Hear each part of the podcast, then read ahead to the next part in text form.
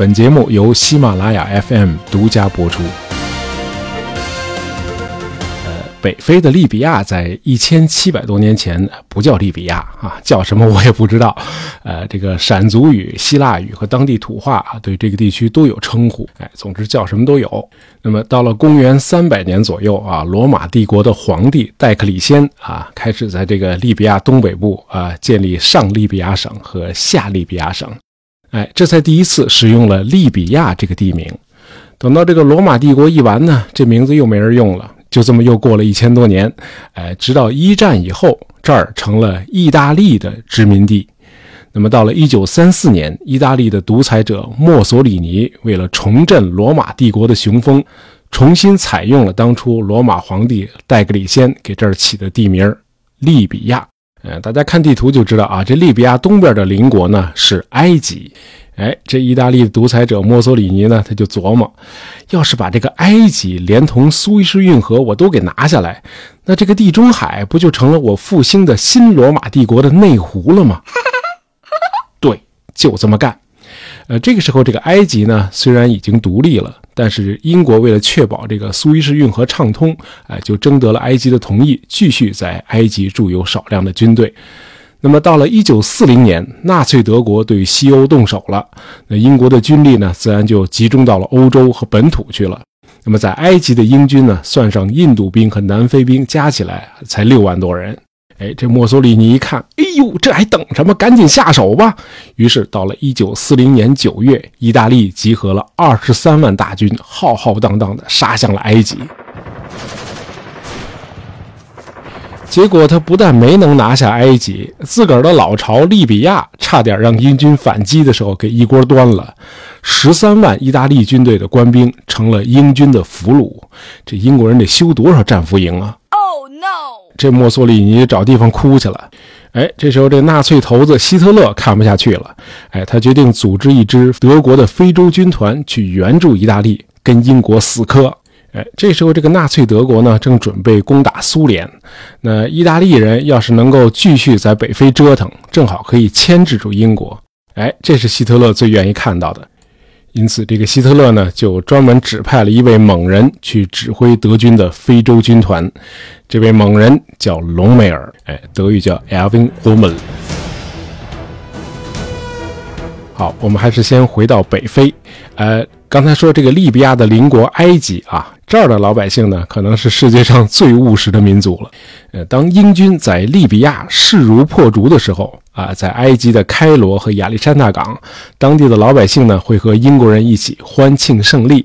那不少的酒吧呢都挂出“今晚免单”这样的招牌啊，随便喝。那么街上呢，几个月前刚刚出现的这个教意大利语的学校呢，也悄悄地消失了，招牌都换成了英语学校。学什么意大利语啊？我又不上战俘营去上班去。可是还不到两个月，这埃及的老百姓的态度就全变了。出租车的司机开始拒载英国乘客，在这个外汇黑市里，意大利的货币里拉成了抢手货。意大利语学校的招牌又重新挂出来了。哎，怎么回事？你一打开收音机就全明白了。每天听到的都是英军战败的消息，英军撤出班加西。英国第二装甲师被德军打残，师长帕里将军被俘。第三印度摩托化旅首战即被德军全歼。澳大利亚第九步兵师驰援托布鲁克，该城已被德军围困。哎，这德国人一旦攻下了托布鲁克，这埃及就门户洞开了。那么到了一九四一年的夏天，你在开罗的街上随便问一个人，英军不是刚刚取得了利比亚大捷吗？为什么不到两个月，这局势就急转直下了呢？哎，这个人会很简略地回答你：因为隆美尔。那么，自拿破仑以后，这个世界战争史上配得上战神这个称号的人并不多。呃，隆美尔应该是其中之一。隆美尔在一战期间就已经是个出类拔萃的军官了。二十六岁，他就获得了德意志功勋勋章啊，这是德意志帝国军人的最高荣誉。那么战后呢，他刻苦钻研这个军事理论。一九三五年，他撰写了一本论著，叫《步兵攻击》啊。这本书十年里头加印了十八版，从希特勒到美国的巴顿将军都对这本书赞不绝口。那么，隆美尔在二战期间的第一个华彩乐章是一九四零年的法国战役。呃，隆美尔率领德军第七装甲师突入比利时，进而打进法国。呃，由于这支部队移动的速度极快，哎，常常在法军意料不到的地方突然出现，被惊恐万状的法国人称为“魔鬼师”。呃，隆美尔的魔鬼师是最早冲到英吉利海峡的德军部队，要不是希特勒莫名其妙的把他们给叫停了。隆美尔的魔鬼师不知道会在敦刻尔克俘获多少英法联军。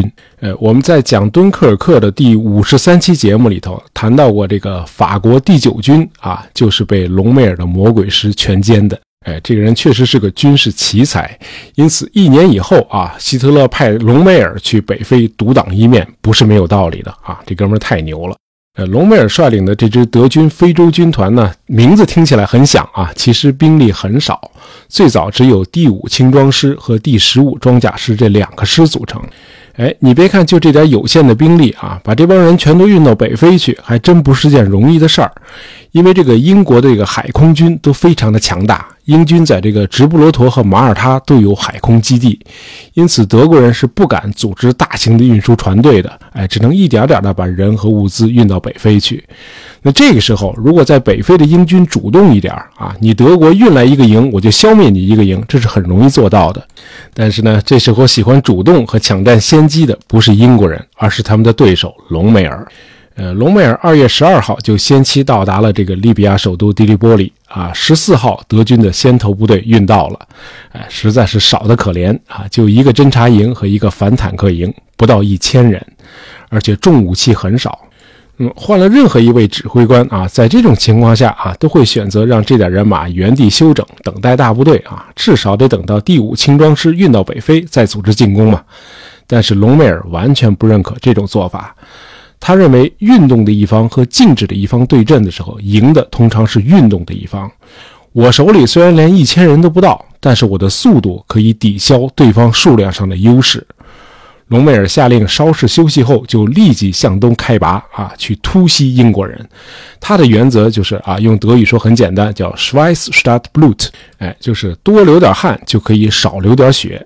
呃，同时呢，隆美尔下令能够飞起来的所有德国轰炸机都去轰炸英国后方的补给基地。哎，这时候令隆美尔感到意外的是，一大帮意大利的军政人员跑来请愿来了。哎呦，您可千万不要去轰炸啊！我们在那儿都买了海景房了，那儿有我们一大堆产业呢。哈，这隆美尔一听，这鼻子都气歪了。要不是我们德国人来啊，英国人早就把你们赶出北非了，还海景房呢，还。呃，了解一点二战史的朋友都知道啊，这个北非战场上的战线呢是最简单明了的。德国和意大利在西边，英国人在东边。那双方呢就是沿着北边的这个海岸线运动。哎，因为只有北边海岸线这个地方有铁路和公路啊，往南深入内地就是一望无际的沙漠了。那么沿着北边的公路，隆美尔就指挥他的少得可怜的部队，在到达北非的第五天就和英军交上手了。他们迅速击溃了英军，然后就一路向东杀啊！随着主力部队和物资的陆续到达，利比亚境内的一个个重镇全都被德军夺了回来，交还给了意大利。那么才一个多月，千里奔袭的隆美尔非洲军团就已经打到了利比亚与埃及交界的重镇托布鲁克，再往前就是埃及了。哎，这时候这英军已经完全乱了方寸啊！全军上下谈虎色变，在英国人看来，隆美尔就是闪电战、包抄和战术欺骗的集大成者。于是“沙漠之狐”这个外号就在英军官兵中传开了。英军司令奥金莱克将军啊，看到全军上下这么长他人威风、灭自己志气啊，简直是怒不可遏。他专门下达了一个书面命令。啊，这命令是这么说的：这个隆美尔呢，没有超人的能力啊，他就是个敌人。我们部队这样神化敌人是很不可取的。哎，正是这位奥金莱克将军后来稳扎稳打，粉碎了隆美尔的攻势啊，暂时保住了重镇托布鲁克。这也是整个二战中英军第一次打败德军。哎，这奥金莱克将军说的是对的啊，隆美尔并不是神。呃，隆美尔在德军中如此出众，很可能是因为啊，他是个体制外的人，和体制内那些思想僵化的军官们相比，隆美尔更灵活、更开放，也更大胆。大家知道，这个德国军官团绝大多数的成员呢，都出自军人世家。呃，很多人家里这五六代都是军人，但是这个隆美尔家族和军队毫无关系。他出自一个知识分子家庭，他爸是一所高中的校长。啊，尽管如此，隆美尔的学习并不好。他爸一看，哟，这孩子上大学看来是没戏了，于是呢，就把他送进了军校。那么，在一次军官舞会上，隆美尔结识了他后来的妻子露西，啊，俩人呢相爱，并且订了婚。呃，一九一二年，时年二十一岁的隆美尔被调到了德国西南部的 Württemberg 去训练新兵。嗯，在那儿呢，隆美尔认识了一位比他小一岁的卖水果的姑娘，叫 Valburga。那么一年后，这个 Valburga 给隆美尔生了个女儿，取名叫 g e t u t。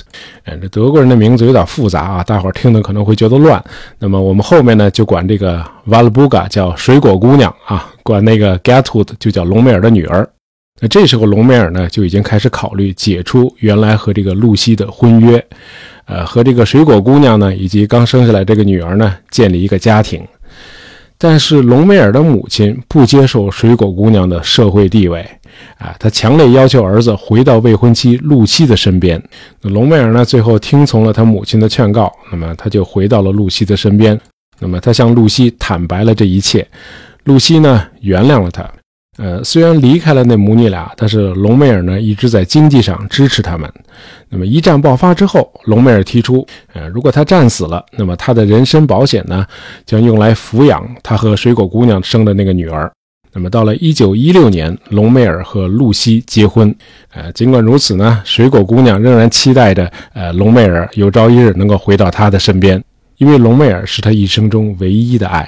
哎，他认为只要这个露西还没生孩子，那隆美尔呢就有可能回心转意。哎，结果到了一九二八年，隆美尔和露西生下了他们的儿子曼弗雷德。那么这年十月的一天，这个水果姑娘呢就服用大量安眠药自杀了。那么她死之后，这个隆美尔和露西呢一直在经济上帮助啊那年才十六岁的女儿 getout。这个女儿呢经常和父亲通信，呃，还亲手给隆美尔织了一条围巾。啊，你在纪录片和很多照片里都会看到啊，隆美尔系着这条围巾。呃，后来这个女儿和隆美尔一家关系很好啊，是家里的常客。隆美尔从北非回国养病的时候啊，这女儿就常常守护在病床边。有一次，她甚至还误接了希特勒打给隆美尔的电话。喂，是露西吗？哦，你不是露西，你谁啊？哎，有这么个插曲。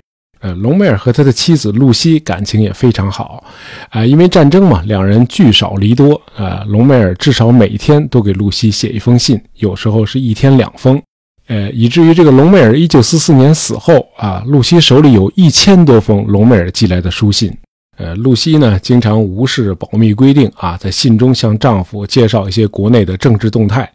那隆美尔和绝大多数的德国军人一样，都很敬佩希特勒。啊，认为这个希特勒给德国带来了希望。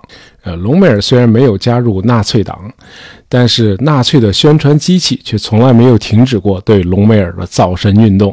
啊，他成了纳粹宣传的一个活标本。哎，尤其是一九四二年六月二十一日，隆美尔在北非卷土重来，一举拿下托布鲁克，并挺进埃及之后，啊，他成了德国最耀眼的明星。希特勒让他当上了德国最年轻的元帅，这年他才五十一岁。但是这个成也北非，败也北非啊！由于这个地中海航线完全被英国的海空军控制了，那攻入埃及的这个德意联军呢，补给已经严重不足了。而英军方面呢，经过长达一年的准备，实力已经今非昔比，这样呢，就打了两次阿拉曼战役，隆美尔被击溃。哎，就在这时，他心目中的伟大领袖希特勒却命令他死守防线，无视十几万将士的生命。隆美尔断然拒绝了这个命令，开始了他的千里大撤退。那为了防止英美联军呢在利比亚两栖登陆，包抄他的后路，隆美尔毅然放弃了利比亚，率军一直退到了突尼斯。啊，从这时候起，隆美尔就失宠了。那么，在希特勒的心目中，他已经是个败军之将了。呃，隆美尔在北非打的最后一个胜仗，是一九四三年二月在凯塞林山口击败了初来乍到的美国陆军。但是，这次战术性的胜利已经无法挽救深陷绝境的德国非洲军团了。那么隆美尔在非洲军团覆灭之前回到了欧洲，他被闲置了一段时间之后，被派到了法国负责大西洋防务。那么，一九四四年七月二十日，一些德国军官企图刺杀希特勒，发动政变。那么，政变失败之后，盖世太保在调查中发现，那些政变者和隆美尔有联系。这样呢，在十月十四日，有两名将军来到了隆美尔的家，他们告诉隆美尔，元首给他两个选择：一是自杀，这样呢，你可以得到国葬，你的妻儿也能够得到抚恤金。第二个选项是上法庭接受审判，罪名成立后，家人也要受到株连。啊，隆美尔不加考虑的选择了前者。啊，他在这两名将军的车上吞了他们带来的氰化钾毒药。呃，据目击者说，他的仪容是一副轻蔑的表情。呃，隆美尔被埋葬在德国乌尔木以西的一个小镇，叫 Hellingen。那么战后每年的十月十四日。啊，都会有昔日非洲战场的老兵前来祭拜，他们中既有德国人，也有来自英联邦国家的老兵。哎，隆美尔在他的敌人中粉丝也很多。呃，英军的奥金莱克元帅是这样解释这个现象的：呃，德国军人的素质令人赞赏，而令人深恶痛绝的是那些滥用这些优秀素质的德国统治者们。好，我们今天简单聊了聊隆美尔。啊，这期节目是由我们的两位听友。D H N C 和幺五三八五六六 P S H V 啊，由他们两位呃点播的啊，希望你们喜欢这期节目。好，喜欢大爷杂货铺的朋友，别忘了订阅我们的专辑，这样就不会错过我们的新节目了。感谢大家收听，咱们下期再见。